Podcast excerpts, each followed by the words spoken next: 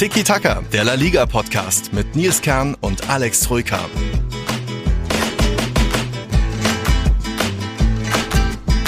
Na, habt ihr es gehört? Neues, leicht angepasstes Intro bei Tiki Taka. Auch generell unsere Audios sind ein bisschen anders. Also, hola todos. Jetzt ist bei Tiki Taka ist ein bisschen was neu, aber nicht alles ist neu, denn der alte Alex ist ja auch immer noch da. Also, Servus. servus. Da. Das, das, war jetzt keine schöne Anmoderation, ja? Ähm, der alte Alex. Der alte oh Mann, Alex, ey. aber dafür neue, neue Audios, was wir so haben. Da gibt es später noch ein bisschen was zu hören. Also, trotzdem schön, dass du dabei bist. Denn auch in La Liga ist ein bisschen was anders oder wird bald neu sein. Bald gibt es auf einigen Trainerbänken gibt's ein paar neue Gesichter, aber da können wir heute ein bisschen drüber reden. Da gab es jetzt schon zwei Wechsel. Zwei könnten vielleicht noch während der Länderspielpause jetzt passieren. Und neu ist auch mehr oder weniger, dass man La Liga bald als WM-Liga bezeichnen darf. Gastgeberland, denn da die WM-Vergabe ist ja jetzt auch durch. Auch das wird ein großes Thema in unserer neuen, was ist das, die 198. Folge ganz am Ende. Also, wir haben ein bisschen, was war es? Trainerbeben in Spanien, die WM. Ein paar Aufreger gab es jetzt an diesem neunten Spieltag. Mal wieder äh, nicht gerade wenig zu besprechen. Da haben uns auch Niklas und Michael ein paar Audios zugeschickt. Danke dafür schon mal, Marcel. Von denen gibt es ein bisschen Input. Aber ich glaube, Alex, das brennendste, aktuellste Thema ist erstmal der FC Sevilla. Willst du mal berichten, was da jetzt schon wieder passiert ist? Sie sind ja nicht gerade selten irgendwie hier Gesprächsthema die sind nicht selten Gesprächsthema, weil sie nicht zur Ruhe kommen nach diesem ähm, ja, Katastrophenstart mit drei Niederlagen. Dann waren sie letzter, dann dachte man sich, sie haben sich ein bisschen gefangen, aber mhm. stetig waren sie auch nicht. Gegen Lens, das 1 zu 1 in der Champions League war enttäuschend. Dann in der Liga war es besser, dann wieder spätes Gegentor gegen Eindhoven in der 95. Mhm. Oder war es Rotterdam? Äh, nee, Eindhoven, Eindhoven war es. Also irgendwie so richtig, ne, kriegen sie ja. auch keine Stetigkeit in ihre Ergebnisse und jetzt wieder 0 zu 2 zurückgelegen gegen Rayo, gerade noch so in der, diesmal selbst in der 96. einen Ausgleich gemacht, aber den Bossen, dem mhm. Vorstand war all das zu wenig, zu unruhig und deswegen wurde Mendilibar entlassen, der Erfolgscoach, der letztes Jahr übernommen hatte mhm. während der Saison, im Frühjahr oder wann das war, und sie wirklich fast schon sensationell erneut zum Europa League Triumph ja ähm, gebracht hat. Man sollte ja meinen, so jemand hat etwas mehr Kredit, aber nee, der ja. war wieder schnell aufgebraucht und jetzt ist Mendilibar der Erfolgscoach der letzten Saison ja. auch schon wieder weg. Ich glaube, dieser Kredit hat ihn überhaupt noch die letzte Länderspielpause überleben lassen, denn da gab es ja auch schon diesen Fehlstart und da, ja, das ist halt dann jetzt irgendwie aufgebraucht. Man hat jetzt auch gegen Rayo gesehen, auch wenn das sensationell war, irgendwo sieben Sekunden vor Abwurf macht er in der Serie noch den Ausgleich, äh, aber die Stimmung im Team war nicht mehr gut. Es gab da so eine bezeichnende Szene, er hat da schon im ersten Durchgang nach dem 0-2-Rückstand ähm, Fernando ausgewechselt, also einen sehr erfahrenen Spieler, ich glaube, der war Kapitän da zu dem Zeitpunkt. Ja, aber da gab es eben überhaupt kein Abklatschen, auch wenn so Mendilibar auf ihn zugegangen ist. Also da keine guten Zeichen. Dann natürlich auch einige Pfiffe zu Hause, weil ja, du hast zwar vielleicht 2-2 am Ende noch einen Punkt geholt, aber das ist einfach überhaupt nicht gut. Du hast jetzt in der Tabelle acht Punkte aus acht Spieltagen. Das ist der schwächste Start, also noch schwächer als letztes Jahr. Und da wurde ja schon Lopetegui früher angezählt. Es ist der schwächste Start seit der Saison 1999, 2000 und muss man dann doch irgendwo sagen, es reicht halt nicht mehr für Mendilibar. Da ist dann doch irgendwo, ja, ich, ich würde nicht mal sagen, der Kader zu gut oder er kann das nicht managen. Es gibt einfach zu viele andere Probleme im Kader. Eine sehr veraltete Mannschaft mit wenig, wenig Talenten. Irgendwie, das sind, das sind ja auch viele Legionäre dabei, viele über, überaltete. Und natürlich hast du mal hier und da das Neue, wie Luke Bakio hat, hat schon wichtige Treffer gemacht. Jetzt so war, hat das erste Tor gegen Rayo erzielt, aber irgendwie ich bin sehr gespannt, wer, wer das überhaupt in den Griff bekommen soll, denn Sevilla ist es schwer, da ähm, konstant Erfolg mitzuhaben. Er hat es geschafft, im März ja übernommen und dann wirklich da auch schon so, ein, so eine Rumpftruppe, wo wenig, wenig Harmonie im Kader war, zum Europa League-Sieg geführt, aber das war vielleicht auch gar nicht unbedingt der Faktor Mendilibar, sondern einfach der Faktor Europa League und diese verrückten Heimspiele, die sie da hatten. Also schade für ihn, er ist ja irgendwo ein, ein sympathischer, netter alter Mann, würde ich fast schon sagen, so alt ist er jetzt auch noch nicht, aber das, ja, sollte dann leider nicht mehr sein. Deswegen war das jetzt, glaube ich, an der höchste Zeit doch irgendwie da die Reißleine zu ziehen. Ja, zwei Siege aus zehn Pflichtspielen in der Saison. Ne? Aus elf, ähm, glaube ich sogar, ja. Hm. Wenn man, ja, mit wenn man Su Supercup mit Supercup ist es elf, wobei sie mhm. da ja gegen Man City ne, mhm. ne, ähm, eigentlich sehr, sehr gut dagegen gehalten haben. Aber ja, zwei aus elf ist ein bisschen dünn. Mhm. Ich finde es trotzdem schwierig. Ich fand, er hat, ja, geht, oder anders gefragt, geht denn viel mehr mit diesem Kader? Ne? Jetzt natürlich gegen Lens zu Hause, das war für mich fast schon mit das Enttäuschendste. Und in Alaves das 3 zu 4, die Niederlage am zweiten Spieltag war auch brutal enttäuschend, genauso wie das 1 zu 2 gegen Valencia zu Hause. So von den reinen Ergebnissen her, von den Auftritten her war Alaves, glaube ich, am schwächsten, was ich so gesehen habe bisher, aber auch, ähm, ja, wie gesagt, 0-0 bei Osasuna, das war dünn. Und dann jetzt gegen Lens in der Champions League, das fand ich auch dünn. Also es geht vielleicht ein bisschen mehr mit dem Kader, aber so viel mehr glaube ich dann eben auch nicht aus den Gründen, die du genannt hast. Ne? Das ist sehr viel Patchwork. Ähm, die Abwehr nach wie vor große Probleme. Sie haben, glaube ich, zwei Spiele zu null gespielt in der Saison.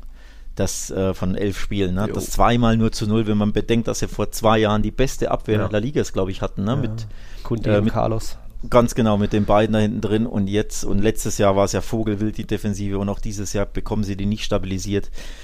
Ähm, und vorne, ja, Mhm. mal spielt Suso, mal der andere, mal wieder, ja, mal Mhm. Enesiri im Sturm, mal wieder nicht. Das ist schon, ja, also es geht ein bisschen mehr, aber wenn du mich jetzt fragst, wo kann es noch hingehen mit egal welchem neuen Coach, Genau. Mit Blick so auf die Tabelle würde ich sagen, nee, Top 6 sehe ich erneut nicht. Ich, Mhm. ich weiß, ich hatte es getippt vor der Saison. Ja, da hatte ich es ja wieder, ich glaube, vier oder fünf getippt, wenn ich mich nicht täusche. Aber jetzt, so nach diesen elf Spielen, muss ich sagen, das ist ein Mittelfeldplatz. Und wenn sie siebter, achter, neunter, wird- zehnter werden, dann können sie sagen, okay, war noch passabel. Ich glaube, viel mehr geht, egal wie der Trainer heißt, bei dieser, bei diesem Rumpfkader nun mal nicht mit dieser Mannschaft.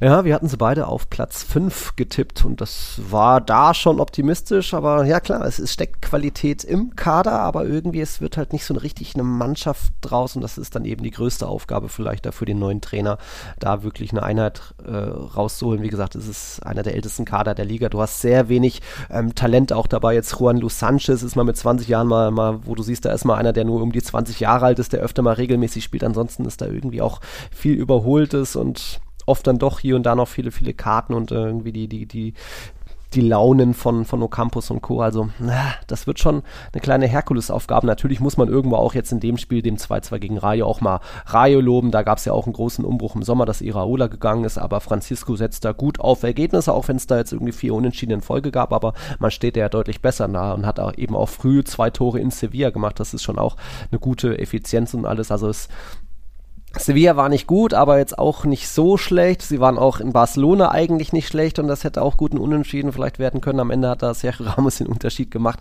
Aber das waren halt zu viele Spieler, wo du gesagt hast, ja, eigentlich hätten sie mehr verdient, wie jetzt auch äh, in der Champions League und dann kriegen sie noch zwei späte Gegentore. Also es ist viel viel Bitteres dabei, aber unterm Strich musste da jetzt vielleicht die Änderung her. Aber was meinst du, wer könnte da jetzt Nachfolger werden? Steht ja noch nicht fest. Ähm, Sevilla hat jetzt nur am Sonntagabend gesagt, von wegen, äh, Mendilibar wird aus dem Amt enthoben, dass, ist, dass da die Reißleine gezogen wird, aber so wirklich Nachfolger, ein paar Kandidaten gäbe es ja, die aktuell fr- frei sind und auch schon eher ein größeres Format haben, wie zum Beispiel Marcelino, ähm, der wurde ja jetzt in Marseille gegangen oder irgendwie da auch Vertrag aufgelöst wegen der Fanaufruhr, weiß ich gar nicht mehr genau. Ich glaube, er hat den äh, Vertrag selbst aufgelöst, das Oder ist so. zurückgetreten Mhm. nach nur, was waren es, sechs Spielen oder acht Überhaupt. oder irgendwie sowas. Ja. Also dem war das auch äh, dieser, äh, ja, dieser Hexenkessel Mhm. Marseille allgemein war ihm zu viel. Der könnte natürlich zu ähm, Sevilla zurückkehren. Ich glaube, er war schon mal in Sevilla, Ja, oder? Bin ich mir nicht mal. sicher. Gar nicht so lange Ähm, das ist vorstellbar. Ansonsten, was recht interessant ist, ist Javi Gracia, der ja unter anderem bei Valencia war. Mhm. Der hat nämlich schon mit Sport Sportdirektor äh, Victor Orta zusammengearbeitet, dem aktuellen äh, ja, Sportdirektor von Sevilla.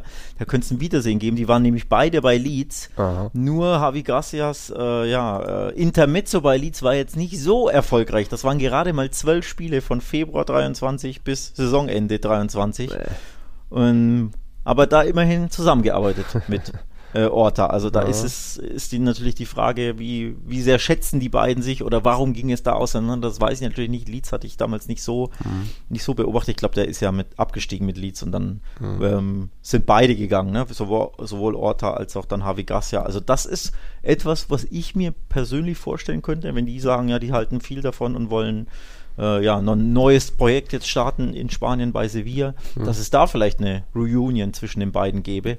Hat auch die, die Marker geschrieben, dass das möglich ist. Und ein Wunschkandidat schon vor der Saison, also schon letztes Jahr, bevor Mendilibar überhaupt geholt war, wurde, war Andoni Iraola, der ja letztes Jahr grandiose Arbeit mit äh, Rayo Vallecano machte Jahrelang. und dann eben nach England ging, zu Bournemouth. Und da läuft es auch nicht so gut. Also das, äh, Iraola selbst könnte so der Wunschkandidat des Vorstands sein, aber Ja. der ist eben noch bei Bournemouth im Sattel. Ja, und ich glaube, die sind Vorletzter mit erst drei Unentschieden noch ohne Sieg. Und ja, wer weiß, wenn da Sevilla anklopft, hey, wie sieht's aus? Wir würden euren Trainer abnehmen, wie, was da Bournemouth zu sagen würde, ob die sagen, oh nein, auf keinen Fall oder sagen, ja gut, warum nicht? Dann können wir gleich wieder, was weiß ich, Lopetegui, nee, der wäre ja auch noch frei, aber ich glaube, der, dessen Comeback, das wäre auch ein großer Fehler, weil mit ihm ist es ja so ein bisschen, sein, sein Zyklus ist ja vorbei gewesen. Iraola fände ich spannend, aber er musste halt erstmal aus England loseisen. Ich weiß nicht, wie, wie nervös da Bournemouth ist. Also ja, das sind so ein paar interessante Namen, die eben schon ein gewisses Format haben. Zumindest hier Marcelino Javi Gracia, theoretisch auch ein Ruby, aber ich glaube, der ist zu sehr Betis verbunden, als dass der, oder der wartet vielleicht noch auf eine, eine größere Aufgabe. Der ist ja auch seit Sommer frei, seit er in Almeria freiwillig äh, gegangen ist.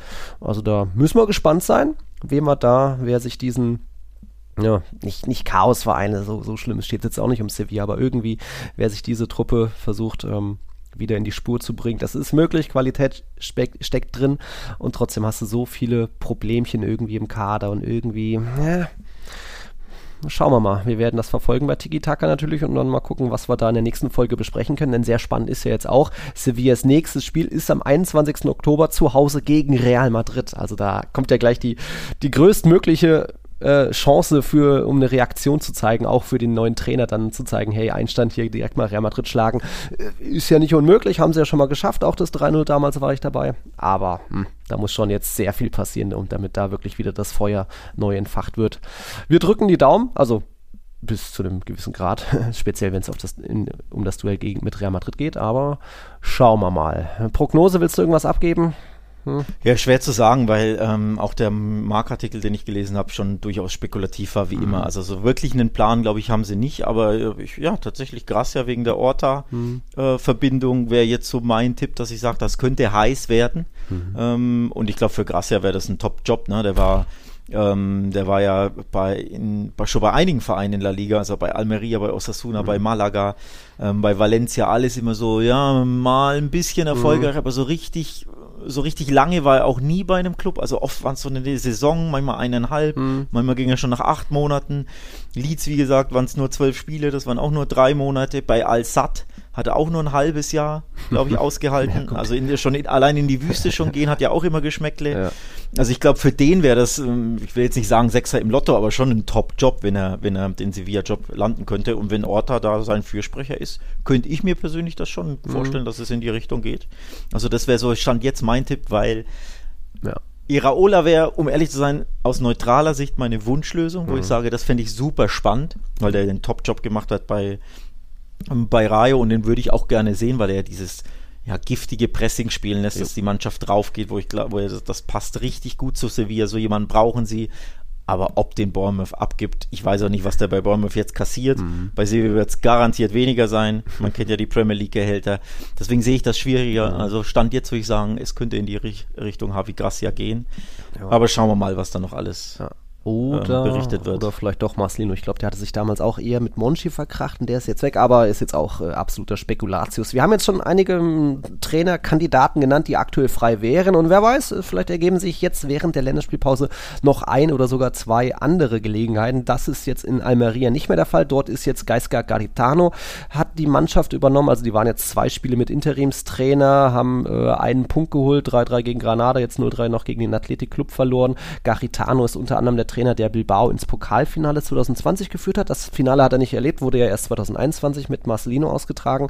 Aber das schon mal. Aber es könnte eben auch noch was passieren. Vielleicht in Villarreal und vielleicht auch noch in Vigo. Wir können ja mal mit Villarreal anfangen, denn dort ist es jetzt, also Pacheta hat vielleicht erst was, fünf Spiele oder so gemacht, aber irgendwie nach Erfolg sieht das nicht aus. Und ich glaube auch nicht, dass Villarreal da so nervös wird und das schon ähm, schon wieder, schon wieder die Reißleine zieht, aber irgendwie, ja, wir hatten schon äh, besprochen, von wegen für, für Pacheta ist es ist Villarreal bisher die größte Hausnummer, das erste Mal international auch tätig. Und ja, jetzt gab es am Wochenende wieder keinen Sieg. Zu Hause, verlierst du gegen den Aufsteiger, der bisher hatte, hat Las Palmas überhaupt schon mal mehr als ein Tor gemacht in dieser Saison, also 2-1 hat Las Palmas da gewonnen, ging auch sogar zwei, äh, zwei, mit zwei Toren in Führung, am Ende kam dann Villarreal noch ein bisschen dran, also hätte so in beide Richtungen ausschlagen können, ich glaube Las Palmas traf sogar noch den, den äh, Aluminium am Ende.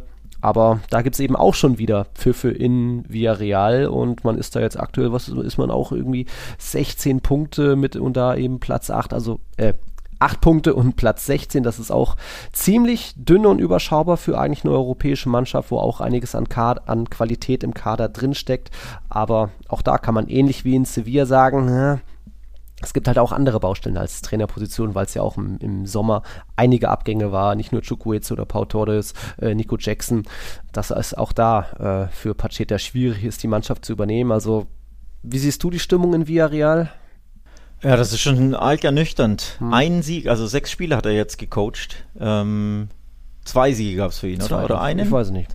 Äh, ich glaube zwei. Hm. Almeria haben sie 2-1 geschlagen und äh, Rennes 1-0. Ja, okay. Aber eben auch bei Panathinaikos verloren, zu Hause gegen Girona verloren, hm. gegen Rayon 1-1, gegen Retafe 0-0. Das sind schon, äh, und jetzt eben gegen Las Palmas das 1 2, also das sind schon Resultate durch die Bank unter dem neuen Coach, wo du denkst, hm. boah, das klingt ja eher nach, ja, hm. auf dem Platz, auf dem sie gerade stehen, ne? nämlich äh, ja so Richtung Platz 12, 13, 14. In dem Fall sind sie 16. Also da die Region, das ist schon irgendwie, ich glaube, da hat man sich mehr mhm. äh, erwartet. Dann hättest du im Nachhinein könntest du fast schon polemisch sagen, ja, dann hättest du auch Setien behalten können.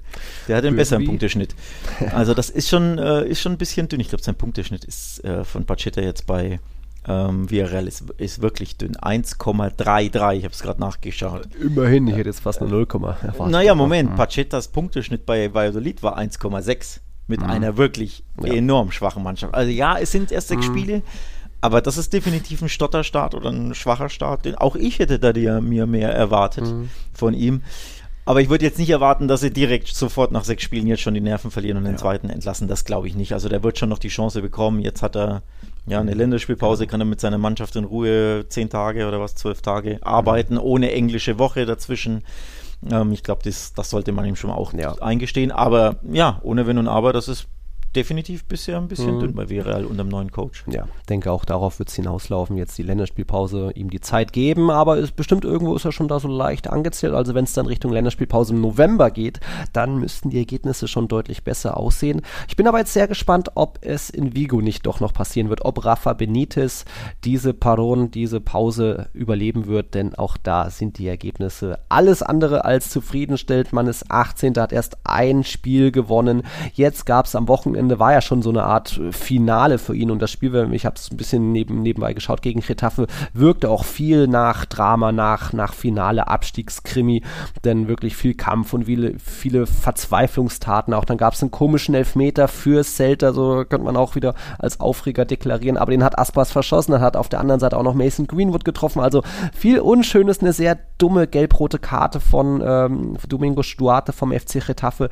das war in der 30. Minute mit der 16 Minuten minütigen Nachspielzeit war dann Celta am Ende 76 Minuten in Überzahl und trotzdem kamen die nicht kamen die nicht zum Treffer. Das Abschlussverhältnis von 25 zu 3 beziehungsweise 11 zu 2 aufs Tor und trotzdem geht das Spiel 2 zu 2 aus. Also ein Benitez wird sagen, ja, eigentlich lief alles gut, aber irgendwie läuft es halt überhaupt nicht gut, weil die Ergebnisse einfach nicht gut sind und jetzt Celta in ihrer Jahrhundertsaison, wir sind ja 100 Jahre alt geworden, haben sich viel vorgenommen, endlich mal keinen Klassen, äh, keinen Abstiegskampf in dieser Saison, stecken sie wieder unten drin und hm, ob es da nicht irgendwie da jetzt schon eine Trennung gibt in der Länderspielpause, weil so richtig die gute Körpersprache hat er jetzt auch nicht an der Seitenlinie, er ist jetzt auch nicht so der mega Anheizer oder wo du merkst, der mit zu allen Spielern ein richtig gutes Gefühl oder, oder äh, Verbindung, Connection hat, sondern er ist halt ein Rafa Benitez und wenn es da nicht gut läuft, dann ist er auch schnell mal weg. Ich glaube, mit Everton war ja auch eher eine kurze Zeit, Real Madrid sowieso, hm, keine gute Aussichten, oder? Ja, das ist, äh, also rein die Punkteausbeute, die ist brutal dünn. Wenn ich jetzt Pachetas äh, Points per Game genannt habe, muss ich die von mhm. Benitez auch nennen. 0,6 Punkte oh. in den acht Spielen. Ein einziger Sieg. Und der das hat in der Saison Vorbereitungen alles. Äh, mhm. Ja, das war das 3 zu 2 in Almeria. Ansonsten enorm enttäuschend, vor allem zu Hause. Du verlierst zu Hause. Ich glaube, sie haben zu Hause einen einzigen Punkt Ja, geholt stimmt. bisher. Das war gegen Alavés, den Aufsteiger. Also auch da Mhm. schon ist ja der Punkt schon enttäuschend. Und ansonsten auch gegen wen sie verloren haben. Mhm. Heimniederlage gegen Mallorca, Heimniederlage gegen Real, Mhm. okay, normal, und Heimniederlage gegen Osasuna. Das ist schon enorm, enorm, enorm dünn. Ähm, auch bei Las Palmas, beim anderen Aufsteiger, zu, äh, auswärts verloren. Also, puh. Also die Gegner waren jetzt nicht die allerschwersten. Klar, du hast Barca und Real Ja. vor der Brust gehabt, ne? Und da waren sie auch okay oder nah dran, weil Ganz genau. Real, das Tor war spät und bei euch die 2-0-Führung wissen wir auch noch. Genau, die 2-0-Führung nach richtig tollem Spiel, richtig bitter. Mhm. Und bei Real Sociedad zum Beispiel am, gleich am Anfang der Saison haben sie sogar einen Punkt geholt. Mhm. Also gegen die großen drei da in, in der Liste kannst du ihnen null Vorwurf machen. Ich fand es auch gegen Real Madrid gut. Mhm. Aber gegen die Kleinen, gegen die Aufsteiger, gegen die Abstiegskandidaten, da funktioniert es einfach nicht. Da musst du jetzt Retafe natürlich da, dazu zählen. Das sind Spiele, die musst du einfach gewinnen. Und das kriegen sie einfach nicht gebacken. Nee. Ich würde nicht sagen, es liegt am Trainer. Mhm. Um Gottes Willen gar nicht. Ich würde ihm persönlich auch mehr Zeit geben. Mhm. Aber rein die Ausbeute, die ist ja verbesserungsfähig. Also das ist schon ein bisschen, äh, bisschen arg dünn. Ja. Ähm, ich hoffe, wie gesagt, wirklich, dass er noch, dass er noch Zeit bekommt, ähm, dass er noch ja, mehr Zeit hat, auch die, äh, die Mannschaft ähm, wieder in die Erfolgsspur zu führen. Mhm. Ich habe mal nachgeguckt, sie haben jetzt sechs Punkte geholt. Und wir haben ja gesp darüber gesprochen, dass sie gute Leistung hatten gegen Barca, vor allem nach 2-0-Führung. Gegen Real Madrid hätten sie auch ein Tor machen können. Da war es ja Bellingham in der was 83. Ne? genau. Der Siegtreffer. Da war ja auch viel mehr drin. Jetzt elf Meter verschossen, war viel mehr drin.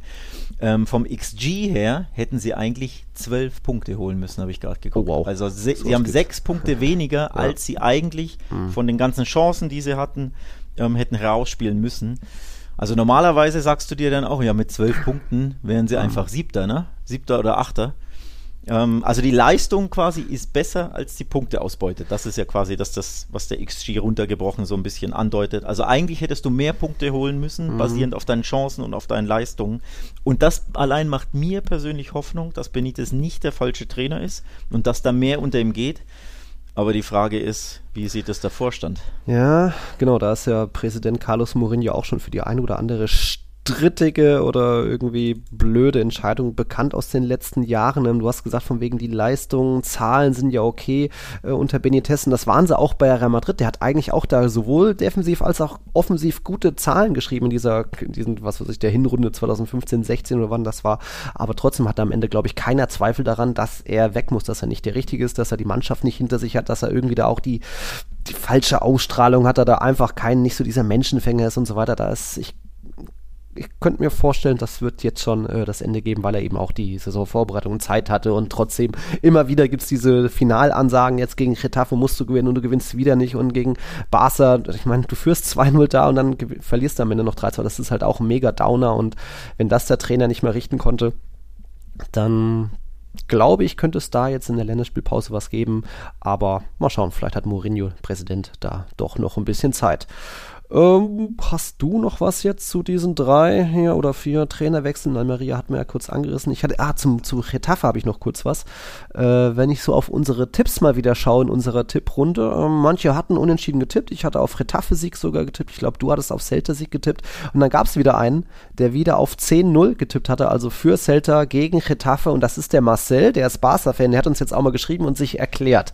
Marcel schreibt uns, ich bin, was Getafe betrifft, voll auf der Seite der Athletik-Fans. Man könnte meinen, nach den klein geredeten Attacken gegen Vinicius und der Causa Rubiales inklusive dröhnendem Schweigen auch meines Vereins sowieso, und dem embarrassing Abgang von Gabri Vega könnte es in der Liga nicht viel mehr, könnte es nicht viel mehr tiefer gehen. Aber auf Retafe ist einfach Verlass. Insofern hoffe ich, das getippte Ergebnis qua schierer Willenskraft herbeizubeschwören. Schaden kann es ja nicht, außer meinem Tippspielrang halt. Naja, also Marcel wird das, glaube ich, durchziehen. Er ist aktuell 118. Und ja, zumindest wird es ja ab und zu mal doch mal vielleicht eine Niederlage für Retafe geben, wenn auch nicht gleich ein 10-0. Aber äh, Chapeau, dass du das durchziehst, denn für den Tippspielrang ist das nicht unbedingt förderlich. Äh, und ja, Retafe sammelt ja die Pünktchen mit 10 Punkten da auf Platz 11. Das ist äh, nahezu overperformant, weil ja auch mittlerweile die Torzahlen stimmen. Also es ist ja nicht immer nur dieses 0-0 und dann später das 1-0 machen. Sie machen ja auch ihre, haben schon ihre 12 Treffer. Also da, Borderlass ist weiter eklig und ähm, mit die geringste Nettospielzeit in, in Spielen von Retafe, aber ja, hier und da machen sie auch ihre Chancen. Wie gesagt, jetzt am Wochenende drei Abschlüsse und zwei gehen rein. Das ist auch eine beachtliche Effektivität. Ja, ja ähm, und zum Thema Getafe, wenn du es schon ansprichst, ähm, ein Grund, warum ja, nicht jeder sie mag. Sie ist ja nicht nur die Spielart und Weise, hm. diese Ruppigkeit auf Fouls und zerstören und eklig sein, sondern auch die Causa Greenwood, die wir ja, hier genau. besprochen haben. Und da muss man, äh, ja, der Vollständigkeit halber erwähnen, dass er ein erstes Tor geschossen hat mm. bei Celta Vigo. Also das nur, das nur der Vollständigkeit halber. Glückwunsch dazu, ne? Super, schön. Ja. Äh, mehr möchte ich dazu, juhu, ja. genau. Mehr möchte ich dazu nicht sagen, aber es passt halt leider, ja. leider, ne? Äh, in das Thema, dass auch der jetzt just getroffen hat. Mhm. Also auch das ist ein Grund, warum Marcel, glaube ich, 10-0 immer gegen mhm. den Getafe-Gegner Genau, genau. Das, ich glaube, das hat er gemeint von wegen Erster auf der Seite der Athletik-Fans, die natürlich ein sehr unschönes Banner und auch Sprechchöre hatten von wegen Muerete äh, Greenwood, also stirbt, was auch ein No-Go ist, aber ja, will ich jetzt nicht schön reden und das war es dann auch schon mit der Thematik Retafe. Jetzt kommt mal was kleines Neues. Ich würde mal einen ganz kurzen äh, Break-Spot ein, einspielen. Das ist nichts Langes, keine Sorge. Dann hören wir uns gleich wieder zu den großen Themen Atletico, Barca, Real Madrid und auch die WM. Bis gleich. Tiki Taka, der La Liga Podcast mit Nils Kern und Alex Troika. Euch gefällt, was ihr hört? Dann unterstützt den Podcast unter www.patreon.com slash Tiki Taka Podcast. Wir hatten ein Partidaso an diesem neunten Spieltag. Da sind sich zwei Champions League-Teilnehmer äh, gegenüber gestanden und zwischen Atletico und Real Sociedad besteht ja immer eine sehr besondere Fanbrisanz aufgrund Ausschreitungen in der Vergangenheit, wo es auch zu Todesfans schon gekommen ist. Aber das soll jetzt nicht das große Thema sein. Atletico und Real Sociedad standen sich gegenüber. Atletico hat richtig gut begonnen. Real Sociedad kam so überhaupt nicht ins Spiel. Das hat sich aber dann im zweiten Durchgang gewendet. Auf einmal stand es 1 zu 1. Atletico eben früh in Führung gegangen. Gucke, Traumpass da auf Lino, der sein erstes Tor gemacht hat. Ähm, dann sind noch ein paar Alu-Treffer gefallen. Ich glaube, Raul de Paul hat getroffen, Witzel per Kopf dann noch, aber eben auch Oyasabal zwischendurch noch Aluminium, also das 1-1 ging irgendwann in Ordnung. Ja, und dann kam es zu zwei zweistrittigen Entscheidungen mit jeweils Handspielen im Strafraum von beiden Mannschaften. Das eine wurde so ausgelegt, das andere so. Und ich sag mal, rein einzeln betrachtet die jeweiligen Szenen, ja, ich glaube, Morata war so mit der Hand weit oben, da geht der Ball hin, kann man so entscheiden, dass das dann kein Elfmeter ist? Und die andere Szene, da lag dann, ich glaube, Carlos Fernandes von Real Sociedad am Boden, äh, der dreht sich so um und sieht, wie der Schuss kommt und dann ist da eben sein Arm im Weg, kann man einzeln betrachtet auch so entscheiden, weil da gab es den Elfmeter, den hat Griezmann dann zum 2-1 verwandelt, aber in der Summe, die beiden Szenen, finde ich, muss man gleich entscheiden. Also ich hätte mit beiden leben können, beides mal nein, beides mal ja, aber eins so und eins nein, das ist, glaube ich, der große Aufreger des Spieltags. Und jetzt wirst du sagen, war es halt auch noch, aber jetzt kommst du erstmal zu der Szene, Szenen. Äh, ich muss ja sagen, die Morata-Szene habe ich nicht gesehen. Äh. Ähm, die, die habe ich irgendwie verpasst. Ähm, aber die Fernandes-Szene, mhm. die habe ich gesehen, die ja zum Elfmeter dann geführt hat. Boah, ist das hart zu mhm. entscheiden. Also in der Bundesliga, glaube ich, wäre nicht gepfiffen worden, mhm. weil es keine Absicht war, weil er nicht sieht, dass der Ball kommt, weil er da liegt und sich ja. umdreht und ähm, dann angebolzt wird auf dem, auf dem Boden liegend. Aber so wenn er da nicht ist, geht das Ding wahrscheinlich Ganz rein, genau. Ja. Und ich wollte es gerade sagen, ja. aber wenn da der Arm nicht ist, mhm. er, er blockt einen Torschuss, der höchstwahrscheinlich eine riesige Torschance ist, der sogar drin sein könnte, weil das ja die, mhm. was war das, 11 Meter oder 10, 9, 11 Meter, ähm, äh, mhm. Meter Abstand zum Tor, mhm. vom Torschuss war. Also wenn da sein Arm nicht ist am Boden liegen und auch ausgestreckt, also unabsichtlich ja. ausgestreckt, aber eben vom Körper weggestreckt, weil er da halt einfach so liegt und ne, irgendwie aufstehen will oder wie auch immer. Mhm. Er, er blockt halt eine riesige Torchance, die eine hohe Prozent Wahrscheinlichkeit hat, dass er wirklich nicht nur aufs Tor geht, sondern auch ins Tor aufgrund der kurzen Entfernung. Und deswegen glaube ich, kann man das schon pfeifen. Oder ich mhm. verstehe jeden Schiedsrichter, der sagt, ja, okay, wahrscheinlich wolltest du das nicht, aber wenn du da das, den Arm, den Schuss nicht blockst, ja.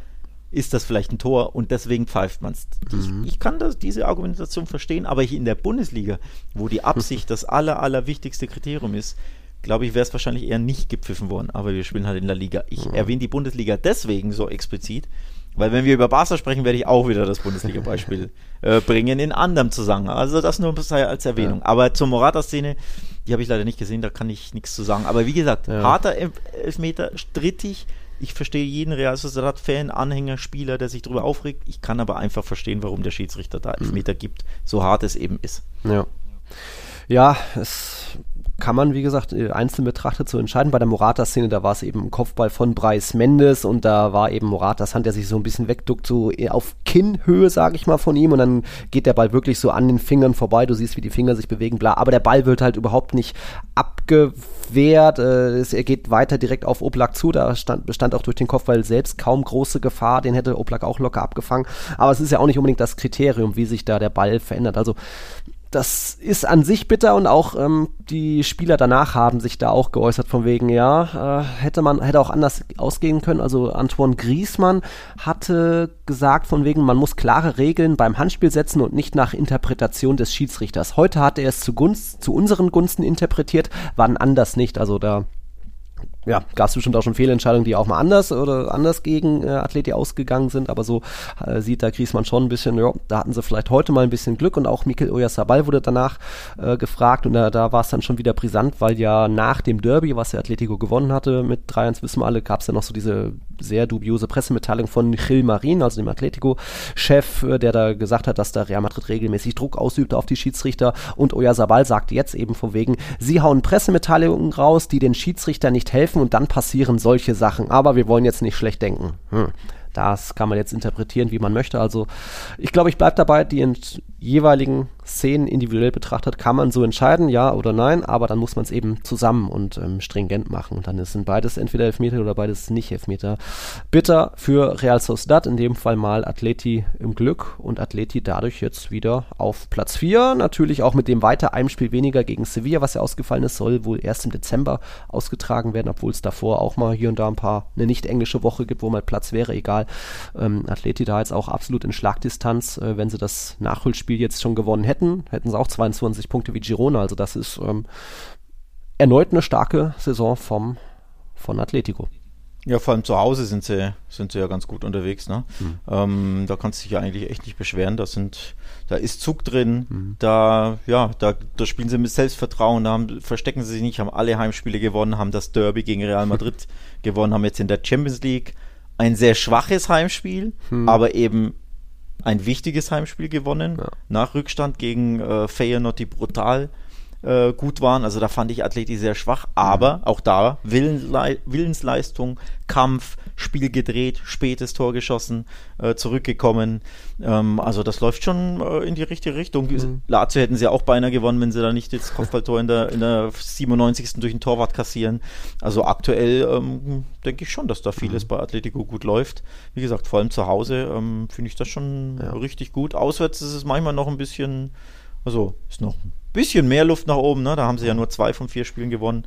Aber grundsätzlich, ähm, ja, geht da was bei Atleti, definitiv. Geht da was, ja. Und bei Real Sociedad muss man auch in der Saison 23, 24 feststellen, das mit den Top-Gegnern, den Top-Spielen, das haben sie irgendwie immer noch nicht drauf. Da gab es jede Menge Patzer gegen Real, gegen Barca, gegen Atletico. Ich glaube, gegen Atletico haben sie jetzt acht Spiele lang nicht gewonnen oder so, auch wenn hier und da mal ein Un Unentschieden bei rausspringt. Aber wenn sie sich irgendwo da in den Top 4 festhalten wollen, was ja theoretisch das Potenzial, die Qualität im Kader haben, ja, da muss es da auch mal einen Sieg geben. Aber gut, das ist ein anderes Thema.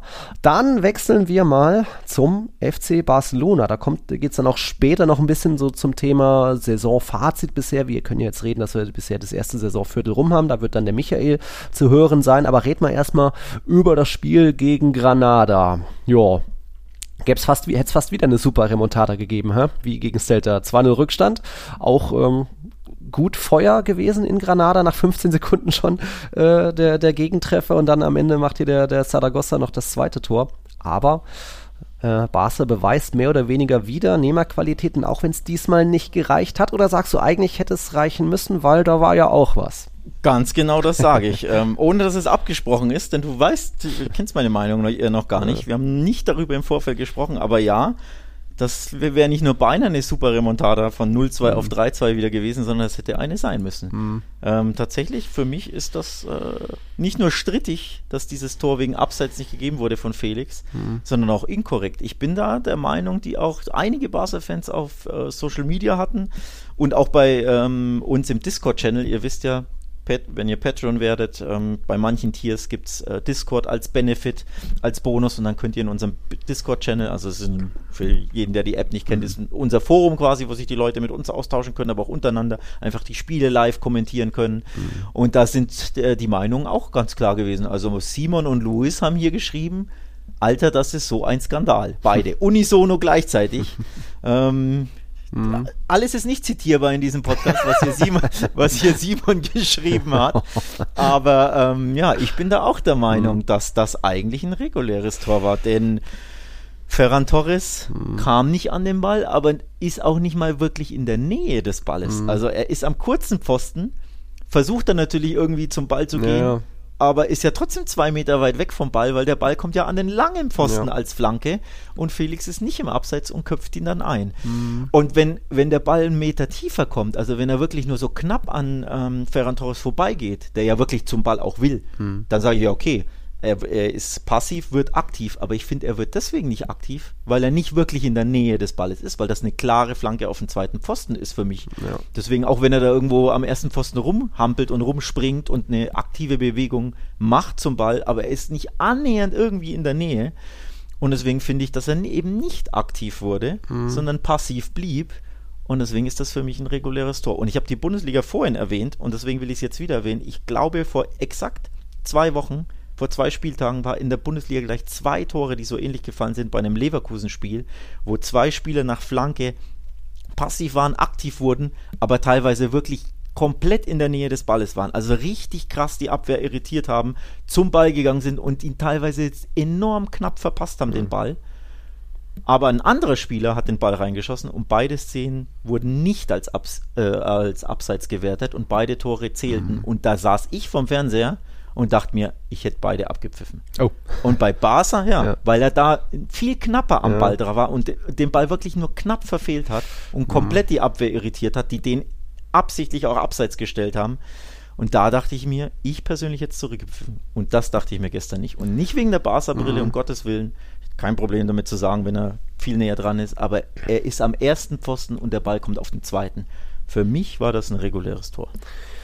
Ja, ich ist natürlich irgendwo Definitionsfrage, wann ist da ein Spieler aktiv, weil viele sagen auch, ja, der Torwart hat sich schon auf Ferran äh, konzentriert, aber wenn ein Stürmer irgendwie drei Meter im Abseits steht, dann darf der Torwart auch nicht auf den Stürmer schauen. Also es ist dann wieder die Sache, der stand da diese fünf Zentimeter im Abseits, viel unglücklich. Ich sag schon auch, da hatte Granada durchaus Glück, denn allein schon muss er fast bestraft werden danach, wie, wie Felix dann frei Kopf, köpfen darf. Den hat ja Callejon da komplett laufen lassen und sich gedacht, oh nee, da gehe ich jetzt nicht mit, da wird schon nichts passieren und dann, dann köpft der Felix ein. Also das war ja schon mal schwierig. Wenn du da dran bist, dann macht Felix vielleicht auch, setzt vielleicht den Kopf ab, Ball nicht.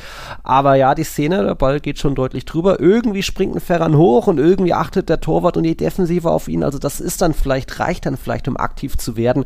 Es gab ja letztens eine ähnliche Situation im Derby, wo die Flanke Richtung Rüdiger geht. Der steht eben auch im Zweikampf mit Hermoso, steht er so leicht im Abseits, springt aber nicht hoch, weil er auch runtergerangelt wird von Hermoso. Und dann kommt dahinter, kommt dann Alaba an den Ball und dann fällt das Tor für Real Madrid. Aber auch das wurde abgepfiffen.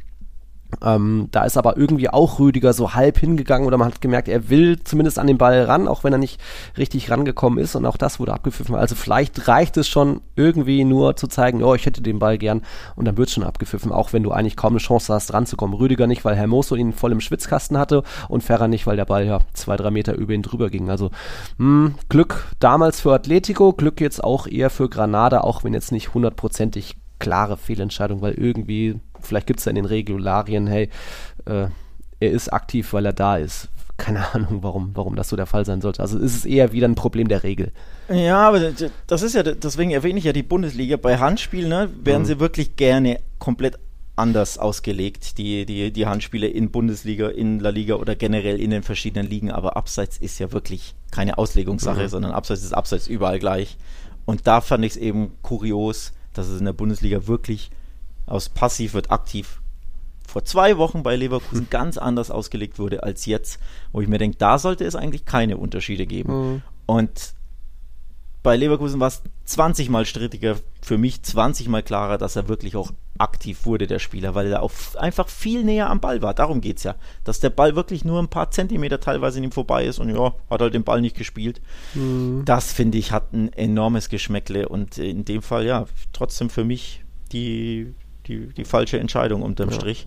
Aber um jetzt nicht hier zehn Minuten nur über diese Szene zu reden, man finde ich, sollte natürlich auch darüber reden, was Barca da am Anfang gemacht hat, nämlich zweimal komplett gepennt hat gegen Saragossa, also in der ersten Minute gleich 0-1 hinten liegen. Mm. Ähm, da sah auch der Stegen nicht gut aus, auch darüber finde ich. Kann ich als Madridista sagen, ist nicht gut. Lieber ja, keine frühen Gegentore. Kennst du natürlich, kennst du natürlich, klar. Ähm, sah, fand ich, das Stegen auch nicht gut aus. Also ja. auch der Fehlpass in, zu Gavi, glaube ich, ist zu sehr unter Druck und der verliert dann, mhm. glaube ich, den Ball, weil er angepresst ja. wird, also gut angelaufen wird.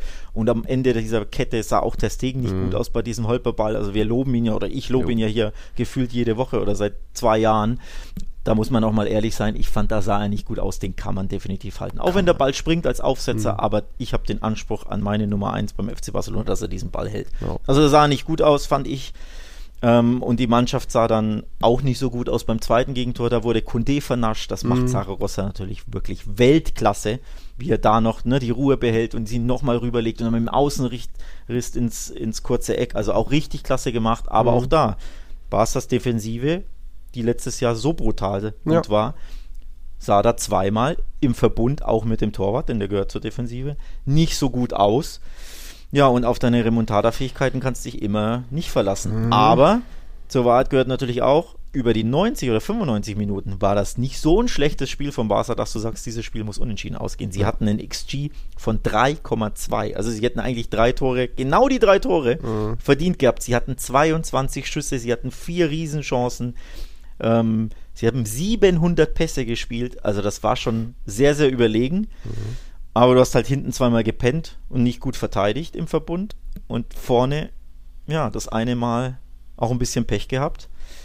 Und am Ende hast du wieder Punkte verloren und du blickst auf die Tabelle und du siehst halt, Real Madrid ist äh, drei Punkte vor dir und du hast mhm. schon drei Unentschieden aus neun Spielen, hast auch schon ge zehn Gegentore jo. kassiert in neun Spielen.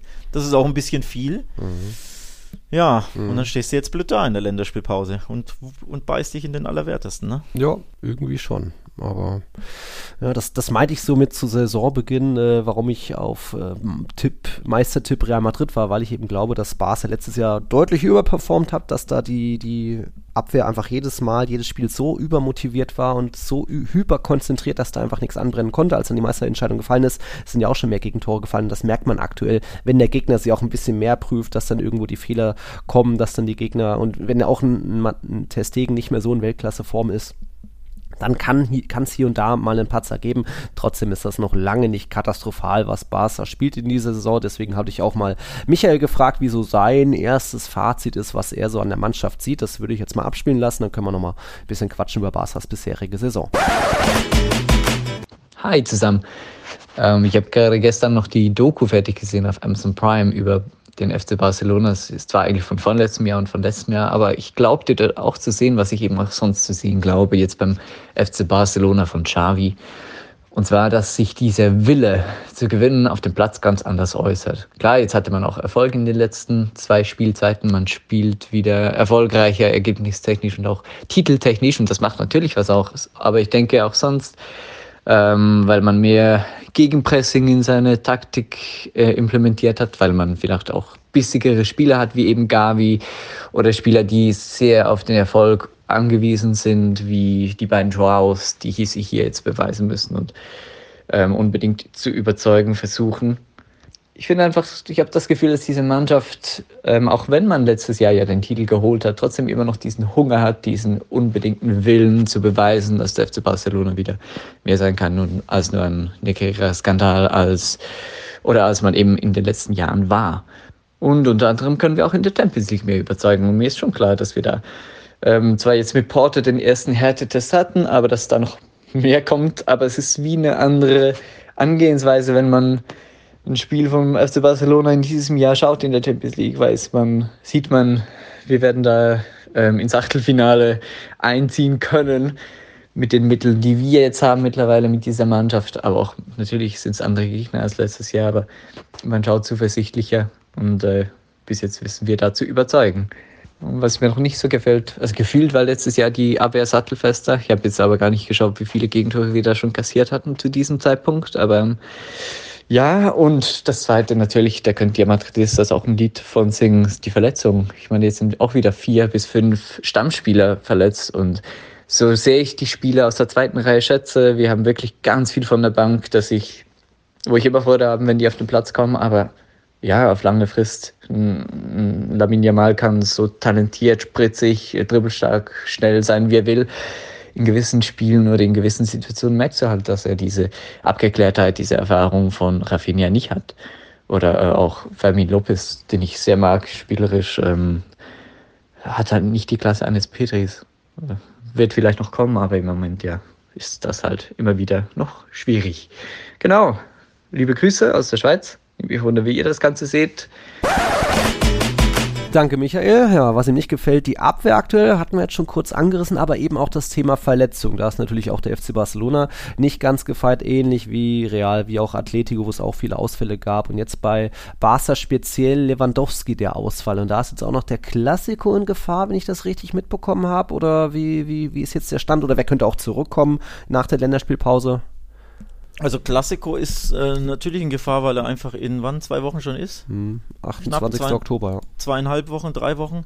Ähm, man weiß aber natürlich nicht, es ist eine Knöchelverletzung und da kannst du nicht genau sagen, wie lange er ausfällt. Das hängt davon ab, ist er geschwollen, wie schnell geht die Schwellung hm. zurück. Ähm, bei, bei Knöchelverletzungen, jeder Fußballer weiß, das kannst du nicht genau sagen, oh, der wird genau drei Wochen ausfällen oder genau zehn Tage. Dann musst du einfach die, die, äh, den Heilungsverlauf abwarten. Bei Muskelverletzungen kannst du es ja normalerweise schon klarer sagen.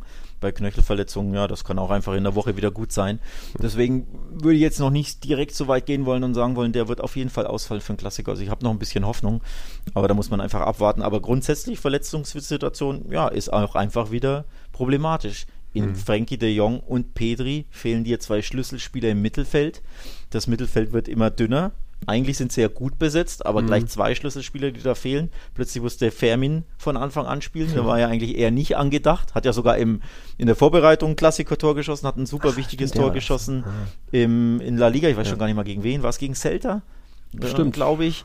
Also der wird wichtiger, als er eigentlich sein sollte. Mhm. Und jetzt eben musst du von Anfang an auf ihn setzen in einem Spiel, bei dem du weißt, boah, in Granada haben sie Probleme. Sie haben die letzten drei Spiele gegen Granada übrigens nicht gewonnen gehabt. Also Waren es nicht sogar vier? vier? Ja, vier. Ja, jetzt, ja. vier, mhm. aber davor schon drei. Mhm. Also du wusstest, ja, die sind Vorletzter, aber in Granada tun wir Außer in der Copa, da gab es doch das wilde Ja, aber auch das ging in die Verlängerung. da, da hat ja Granada auch schon geführt. Uh, also du wusstest einfach aus der Erfahrung, das wird schwer und dann ja. brauchst du dann einen Jungen und musst dich auf den verlassen. Das ist auch ein bisschen schwierig. Ja. Araujo war schon verletzt ähm, in der Saison. Ne? Jetzt Lewandowski, der Ausfall, du hast jetzt auch gesehen, du hattest genug Chancen, du konntest natürlich argumentieren, ja, wenn Lever da vorne drin ist, den einen macht er vielleicht von deinen 22 Schüssen und vier Top-Chancen. Einmal steht er vielleicht richtig und haut das Ding rein. Ja, also das sind schon gerade in englischen Wochen schwerwiegende Ausfälle mit, von Top-Spielern, von Schlüsselspielern. Die können sich natürlich dann auch mal bemerkbar machen. Aber zur Wahrheit gehört auch gegen Mallorca und Granada zwei Abstiegskandidaten, zwei mittelmäßige Teams, sollte es auswärts eigentlich auch ohne den einen oder anderen Schlüsselspieler zum Sieg reichen. Mhm. Also ich will es wirklich nicht nur auf die verletzten Situationen schieben. Mhm. Ähm, aber natürlich, das ist ja mhm. durchaus ein Problem. Von daher bin ich gar nicht so unzufrieden, dass jetzt die Länderspielpause erneut kommt. Das ist ja schon die zweite, ne? Das ist ja komisch. Du spielst immer zwei Wochen mhm. Länderspielpause, spielst zwei Wochen Länderspielpause. Aber ich glaube, Barca tut es gut, dass jetzt auch mal wieder zehn, zwölf Tage Pause ist. Und hoffentlich kommen dann Petri, De Jong und äh, Lewandowski zurück denn die werden schon ein bisschen vermisst. Äh, Rafinha fällt ja auch aus, habe ich ja auch vergessen. Ja. Der, also, das sind ja dann schon vier Schlüsselspieler, nicht also nur drei. Die Chance besteht ist jetzt nicht so, dass Petri bis Dezember sicher ausfällt, sondern kann, okay. Sind wir gespannt. Es gibt ja auch noch, äh, das nur noch als kurzen Einwurf, äh, das Gerücht, dass es im Winter einen besonderen Zugang geben könnte, aber ist das nur eine Medienspielerei, Ablenkung, dass es eine Messi-Leihe geben könnte? Hältst du das für möglich, allein schon ich aus Gehaltsgründen? Nicht wirklich, nicht wirklich. für möglich. Ja. Aus deinen, genau. Wo soll sollen sie denn den registrieren? Wie sollen das gehen? Ähm, also ich, ich sehe das nicht. Und vor allem, sie haben ja jetzt trotzdem eine sehr funktionierende Mannschaft. Ne? Mhm. Die Ergebnisse waren jetzt und auch die Performances waren auch nicht immer so gut, denn Michael hat es ja auch angesprochen, ne? Abwehr mhm. ein bisschen wackelig und in Porto das Spiel, ich glaube, mhm. wir haben das gar nicht besprochen.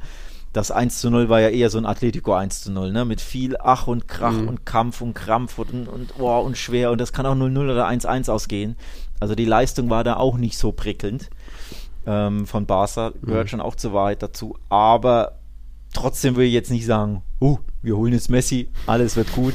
Nein, das, mhm. ich, ich, ich sehe es nicht. Ich glaube es mhm. nicht. Ich glaube, das ist ein Medienthema. Ja. Die verkaufen natürlich die ein oder andere Sportzeitung mehr und machen den ein oder anderen Klick mehr und das sorgt für Interaktion und die ganzen News-Accounts vom FC Barcelona, ne, wie sie alle ja, heißen. Ja. Äh, die machen dann auch ihre. Klicks und Interactions, aber ich glaube nicht, dass da was dran ist. Gut, gut. Dann ist das auch schon da erledigt, das Thema. Hast du noch was zu Barca? Sonst gehen wir rüber zum Tabellenführer. Der hat sich jetzt, ja, mal bewiesen, dass es doch offensiv besser geht. Und ich meine, nach der Derby-Niederlage, wo klar war, da wurden Fehler gemacht, auch mit der Aufstellung, da hat sich Ancelotti vercoacht, gab es jetzt drei Ligaspiele, 9 zu 0 Tore, also auch immer zu 0 gewesen. Und da hat jetzt Ancelotti fast ein bisschen äh, seine Kritiker getrollt auf der Pressekonferenz nach diesem 4-0-Sieg. Ancelotti hat gesagt, wir haben uns nach der Derby-Niederlage sehr verbessert, uns speziell defensiv gesteigert. Kritik ist daher willkommen, von daher vielen Dank für die Kritik nach dem Derby. Und das war auch einiges und auch gerechtfertigte Kritik, aber aber dann jetzt so eine ich würde es nicht mal sagen als Mega-Wendung, weil Real Madrid ja hier und da davor auch schon ein paar Siege eingefahren hat. Jetzt sind es elf Pflichtspiele, zehn Siege. Das sind super Statistiken mit 24 zu 8 Toren wettbewerbsübergreifend. Also da hat man auch im Schnitt jetzt mit 2,18 Toren pro Partie die beste Offensive seit der Saison 2017-18. Damals waren es 2,4 Tore. Und auch die beste Defensive mit 0,73 Gegentoren. Das hatte man zuletzt in der Saison 2010-11, auch damals 0,73 Gegentore. Also das sieht alles statistisch gut aus und das ist nicht nur Jude Bellingham, der natürlich jetzt auch schon in seinen zehn Spielen oder was das waren, zehn Tore hat plus drei Vorlagen. Irgendwie ein Joselu knipst, ein Vinicius äh, kommt jetzt immer besser in Form und ja, der Tabellenführer marschiert nicht davon. Es sind nur zwei Punkte Vorsprung auf Girona, drei auf Barca. Aber man wird wohl als, Klasse, als Tabellenführer oder zumindest vor Barca in den Klassiko gehen, weil selbst wenn jetzt es die Niederlage gegen Sevilla gibt und Barcelona dann gewinnt gegen den Athletic Club, ist wohl auch das, die Tordifferenz erstmal noch da. Aber ist ja wurscht. Also bei Real Madrid läuft's und selbst Osasuna schlägt man mit 4-0. Das hatte ich jetzt auch nicht getippt. 2-1 war mein Tipp. Äh, ich hatte es auch äh, eher konservativ getippt. Ich weiß gar nicht wie. 2-0, glaube ich, hattest ich du. Ich habe zwei, ja, das standardmäßige 2-0, das mache ich bei Real tatsächlich oft. Ähm, aber dass ich, also Osasuna, von denen man ja weiß, wie gut sie dagegen halten, ne? wie mhm. bissig sie sind, sie unbequem zu bespielen sie sind, dass die sich mal abschießen lassen oder dass es leicht fällt, gegen sie Tore zu schießen, hätte ich nicht äh, mhm. erwartet. Und von daher Respekt an Real Madrid. Das war wirklich mal ein überzeugender Heimsieg, wo wirklich ja. sehr, sehr vieles sehr, sehr gut geklappt hat. Also muss man ja auch mal loben. Mhm. Ähm, denn auch der Sieg in Neapel war ein bisschen ja. glücklich im Sinne von, ähm, vorne waren sie natürlich gut, aber der Siegtreffer war ja dieser Lattenschuss von Valverde, der gegen den Rücken des Torwarts prallt und ins Tor. Also auch ein bisschen Glück. Napoli hat ja, aber dafür kriegen die keine Elfmeter eigentlich.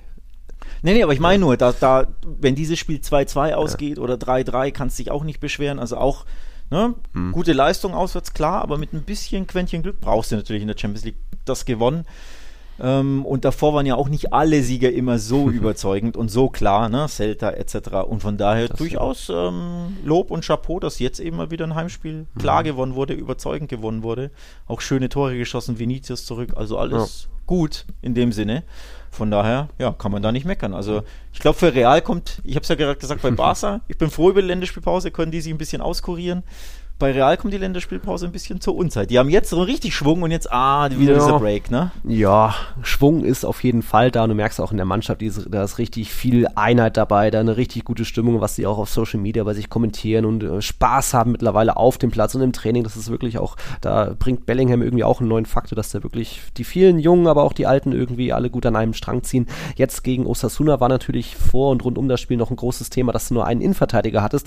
Deswegen Länderspielpause, ja, zumindest danach wird Alaba wieder dabei sein, der jetzt auch zum Glück von der Nationalmannschaft dann äh, auf den ganz verzichtet wird, was ich auch richtig finde, denn wenn du das letzte Spiel vor einer Länderspielpause nicht machen kannst, dann solltest du auch nicht berufen werden, zumal das Risiko viel zu hoch wäre. Nacho wird ja noch gegen Sevilla und gegen Barca rot gesperrt fehlen, zu Recht. Drei Spiele Sperre hat er bekommen, wer es nicht mitbekommen hat. Äh, Militao fällt noch bis März, April aus, keine Ahnung. Äh, deswegen wäre das Risiko viel zu hoch, dass sich ein Anfälliger wie Alaba da erneut verletzen sollte.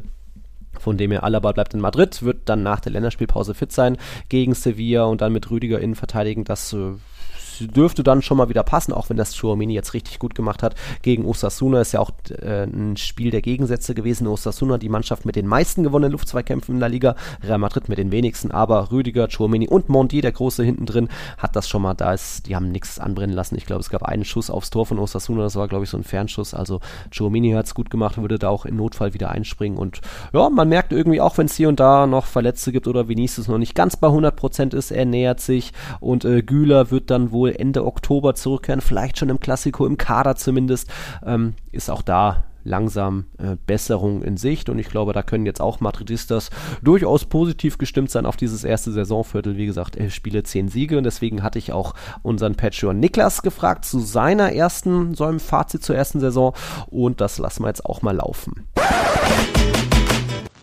Ja, guten Tag zusammen. Ähm, mein Fazit zur bisherigen Saison fällt auf jeden Fall positiv aus. Muss sagen, ich bin mit wenig Illusionen in die Saison gegangen mit, bezüglich des Kaders. Mittelfeld top, aber vorne Flop und hinten auch Flop. Ja, ähm, allerdings muss ich sagen, dass äh, ich positiv überrascht worden bin. Ähm, vor allem offensiv auch, sage ich mal, ja, das Spiel ist sehr flexibel, sagen wir, durch das neue System.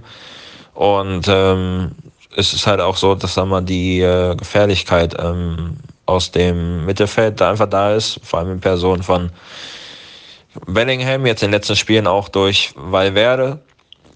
Joselu knipst, äh, zuverlässig. Und Vinicius kommt auch immer mehr mit dem System klar wird man natürlich gucken müssen, wie es dann gegen Top-Gegner in der Champions League aussieht, ob das dann, dann mal auch noch funktioniert, aber ich sehe auf jeden Fall eine klare Entwicklung, die geht nach oben. Wo ich noch mit unzufrieden bin, sind ganz klar die ersten zehn Minuten in, in fast allen Spielen. Jetzt gegen Ostsuna war es top. Ähm, allerdings, ähm, ja, die Abwehr mit Rüdiger und Alaba, die überzeugt mich auch gar nicht. Also, da, das bereitet mir große Kopfschmerzen, aber gut, wir sind jetzt drei Punkte vor Barcelona. Barcelona hat ähm, ja auch Defensivschwächen die Saison. Ja, wie gesagt, ähm, ich gehe jetzt positiv in die äh, Länderspielpause und ansonsten ja, hoffen wir auf eine weiße Saison. Ja, Niklas ist noch unzufrieden mit den Anfangsphasen. Ja, da ist bestimmt noch Verbesserungspotenzial, aber wie gesagt, die letzten drei Ligaspiele alle zu null beendet nach dem Derby. Da hat auch hier und da vielleicht Ancelotti an den richtigen Schrauben gedreht. Also er lässt ja auch viel machen und gibt viel Vertrauen und Freiheiten an seine Mannschaften weiter, aber es ist trotzdem eine Entwicklung, geht nach oben, wie es Niklas auch sagt. Und äh, er ist überrascht, Niklas ist überrascht, ich bleibe da äh, nicht allzu überrascht, weil ich ja gesagt habe, der Kader an sich ist ein guter und steckt viel Qualität dran, auch wenn wir vielleicht nur einen, einen Neuner haben, aber der Neuner knipst halt auch und macht seine vier, fünf Tore, auch wenn er einen Elfmeter verschießt, anderes Thema, aber da läuft es bei Real. Und Niklas hatte noch einen kleinen, noch eine kleine Zusatz-Voicemail hinterhergeschickt, da ging es nochmal um ein Thema aus der letzten Folge, das lasse ich jetzt auch nochmal schnell laufen. Ja, und eine Sache muss ich noch sagen, ähm, was mich ein bisschen stutzig gemacht hat, bezüglich jetzt eurer letzten Folge ähm, dass ihr da gesagt habt, beziehungsweise vor allem Alex hat gesagt, ähm, er glaubt nicht, dass Barcelona irgendwelche Vorteile durch die Zahlungen bekommen hat. Also nach dem Motto, ja, nur Negrera hat sich da bereichert und Barca hat einfach gezahlt, weil sie so dumm waren. Ähm, das ist ein bisschen, äh, ein bisschen naiv gedacht.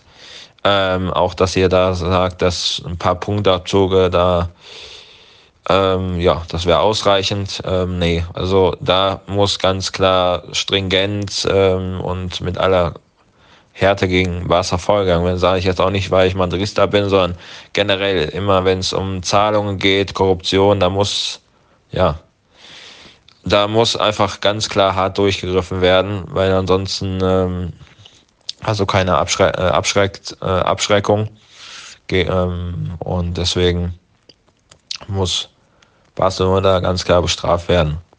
Also wie gesagt, ich sage es als, nicht als Manrichter, sondern einfach als Fußballfan generell, weil wir wollen alle einen sauberen Sport und was Barcelona da gemacht hat, ähm, über mehrere Präsidenten hinweg, ähm, das, das geht nicht, das ist Korruption. Und da muss äh, ganz klar vorge gegen vorgegangen werden. Also wie gesagt, da verstehe ich auch nicht, warum ihr das so verharmlost habt in, letzter, in der letzten Folge. Aber ich hoffe, dass, äh, ja, dass da noch Einsicht herrschen wird bei euch. Ja, danke Niklas. Da nur noch mal der Hinweis, also ich glaube, ich hatte nicht gesagt, dass ich denke, dass Punktabzüge reichen, aber ich glaube, es ist einfach die realistische Einschätzung, dass es, wenn es zu einer Strafe kommt, und ich gehe davon aus, dass es eine Strafe geben wird, auch wenn es keine klaren Beweise geben wird, weil es ja gehießen hat, von wegen bei Korruption reichen die reinen Zahlungen, ähm, dass es dann vielleicht nur Punktabzug zur neuen Saison und natürlich eine Geldstrafe geben wird. Alles andere on top wäre aus neutraler Fansicht bestimmt wünschenswert und fair, weil es einfach zu jahrelanger Korruption gekommen ist offensichtlich. Aber das glaube ich einfach nicht, weil wir ja wissen, wie die Verbände da auch Basel selbst oder nicht schützen, aber zumindest sagen, ha, unser, unsere zweitwichtigste Mannschaft, ha, die wollen wir, denen wollen wir jetzt nicht kompletten Schaden zufügen. Aber ich glaube, da ist jetzt auch Alex nichts Neues passiert, jetzt in der letzten Woche in der Causa. Nee. Nee, nee, ist nichts Neues passiert und äh, ich halte das für Wunschdenken, hm.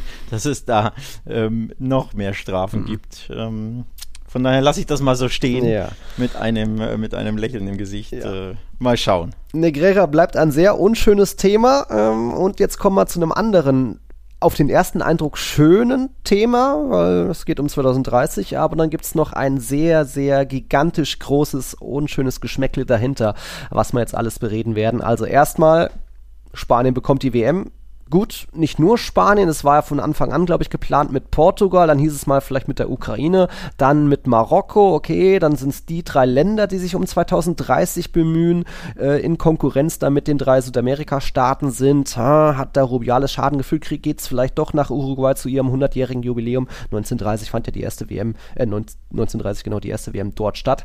Ja, und was hat die FIFA jetzt draus gemacht? Ihr alle kriegt sie und ja, also erstmal schön, Spanien kriegt die WM, wenn auch nur irgendwie, ich sag mal 70 Prozent. Und dann findet sie halt in sechs Ländern statt, auf drei Kontinenten, immerhin noch auf dem Planeten Erde. Das ist jetzt nicht, dass die FIFA denkt, komm, wir machen auch noch den Mond dazu. Das, die FIFA muss ja irgendwie skalieren, muss ja weiterdenken. Aber das ist jetzt mal das Erste, bevor wir dann weiterdenken. Sind wir da jetzt zufrieden mit, dass es dann irgendwie so über den kompletten Globus verteilt ist, auch wenn das nur drei Spiele sein sollen in Südamerika, aber trotzdem hast du ja auch sechs Teams, die dann eine riesen riesen Reisestrapazen haben und dann vielleicht Zeitverschiebungen alles, die dadurch einen sportlichen Nachteil haben oder was, was ist dir erstmal eingefallen zur WM-Vergabe?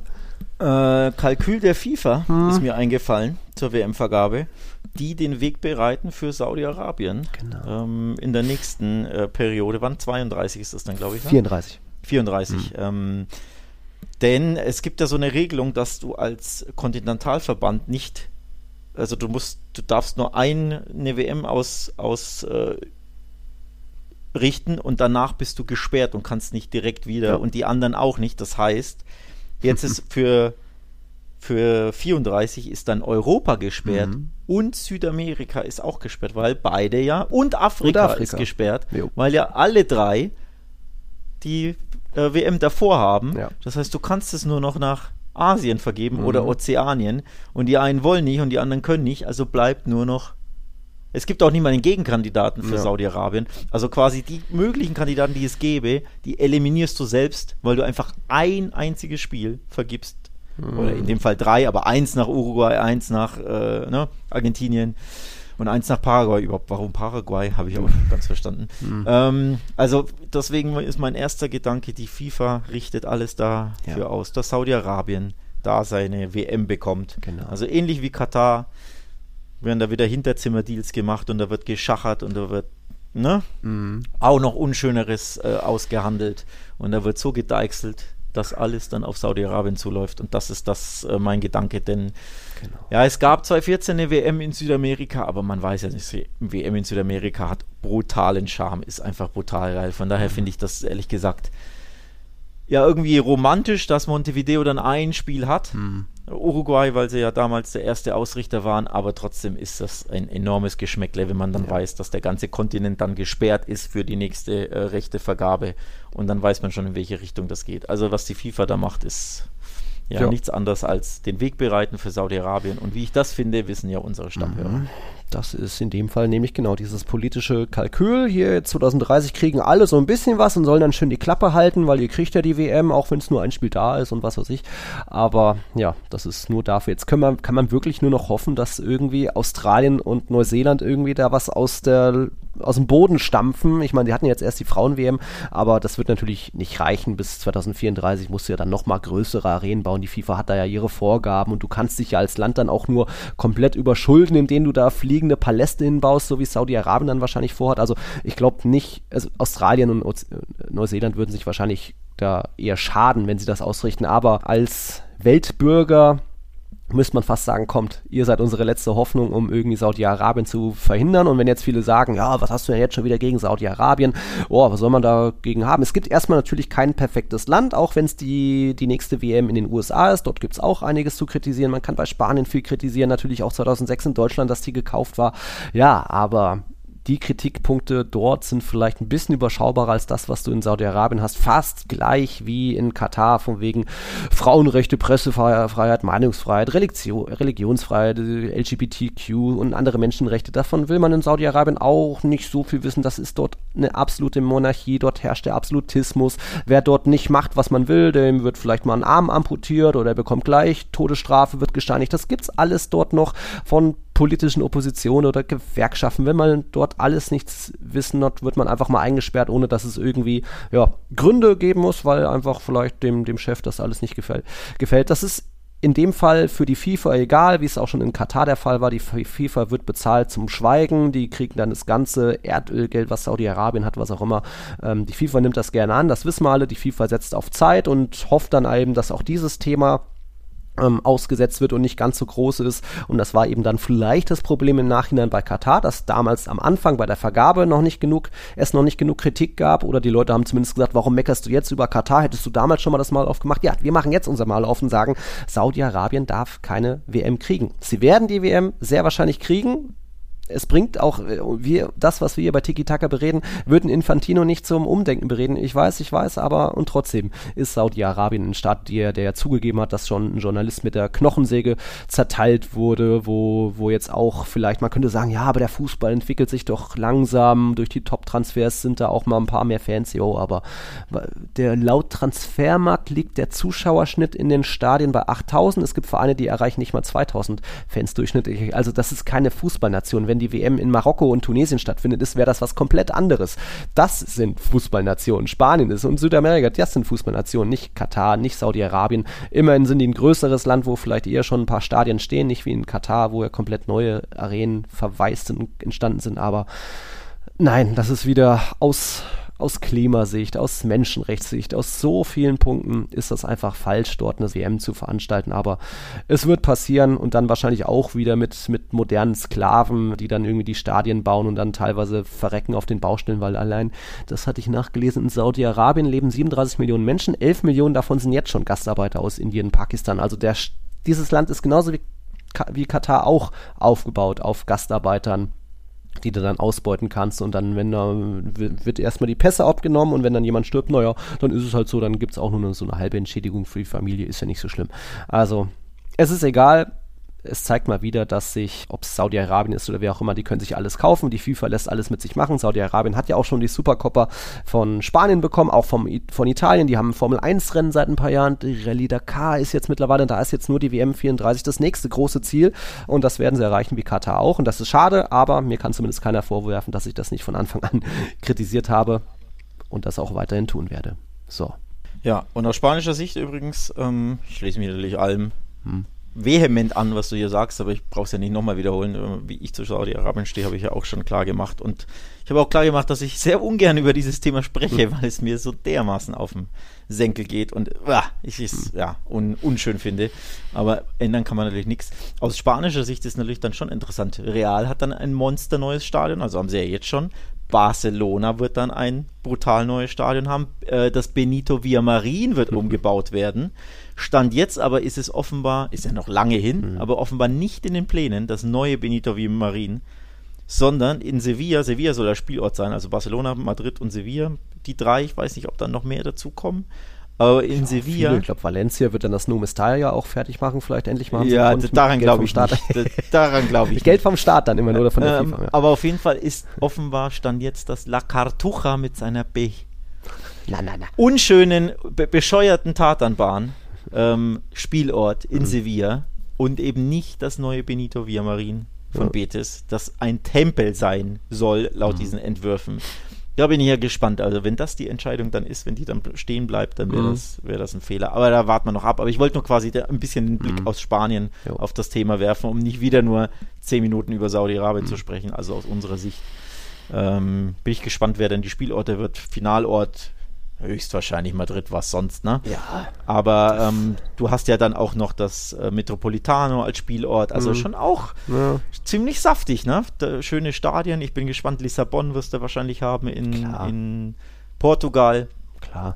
Also ähm, es ist ja auch eine WM mit dann nochmal mehr Mannschaften. Jetzt, jetzt waren es bisher was, 22, 24 Mannschaften, das soll ja dann auf 32 eh aufgestockt werden, schon in den USA, Kanada und Mexiko. Also da brauchst du ja dann auch schon mal mehr als acht, neun Stadien und deswegen ist das schon okay, es in mindestens zwei Ländern auszutragen und wenn dann noch Marokko dazukommt, dann geil, auch Casablanca und äh, Marrakesch, alles geil, nehmen wir mit dazu, gehört dazu, Fußballkultur ist da auch ganz groß, aber in Spanien brauchst du schon auch mehr als vier, fünf Stadien, also deswegen, wie gesagt, Valencia hat da die Chance, vielleicht hat Peter Lim auch darauf gesetzt, von wegen, oh, wir nehmen dann lieber das Geld vom Staat und von der FIFA, wenn es Richtung WM geht, um dann äh, das Stadion fertigzustellen. Aber alles noch Zukunftsmusik. In Spanien werden ja einige Stadien modernisiert. Ob das auch jetzt in Mallorca ist, geht es noch weiter. In, in, Vigo ist viel passiert und so weiter. Bilbao hat bestimmt auch äh, ein ganz gutes Recht da, das, das Ding zu bekommen. Zumindest ein paar Gruppenspiele. Und dann glaube ich, werden da schon einige Städte und Spanien äh, sich präsentieren können während der WM, worauf ich mich an sich sehr freue. WM in Spanien, geile Stadien, die dann auch renoviert sind, was ja jetzt schon aktuell die Bewegung ist. Also darauf freue ich mich und auch Portugal und Marokko, wie gesagt, das ist schon eine gute Connection, auch wenn es an sich auch nur Spanien und Portugal hätte sein können und dann irgendwann mal Marokko mit Tunesien oder was auch immer. Aber gut, äh, ja, Mal gucken, wie das alles noch so wird und die Pläne dann genauer aussehen.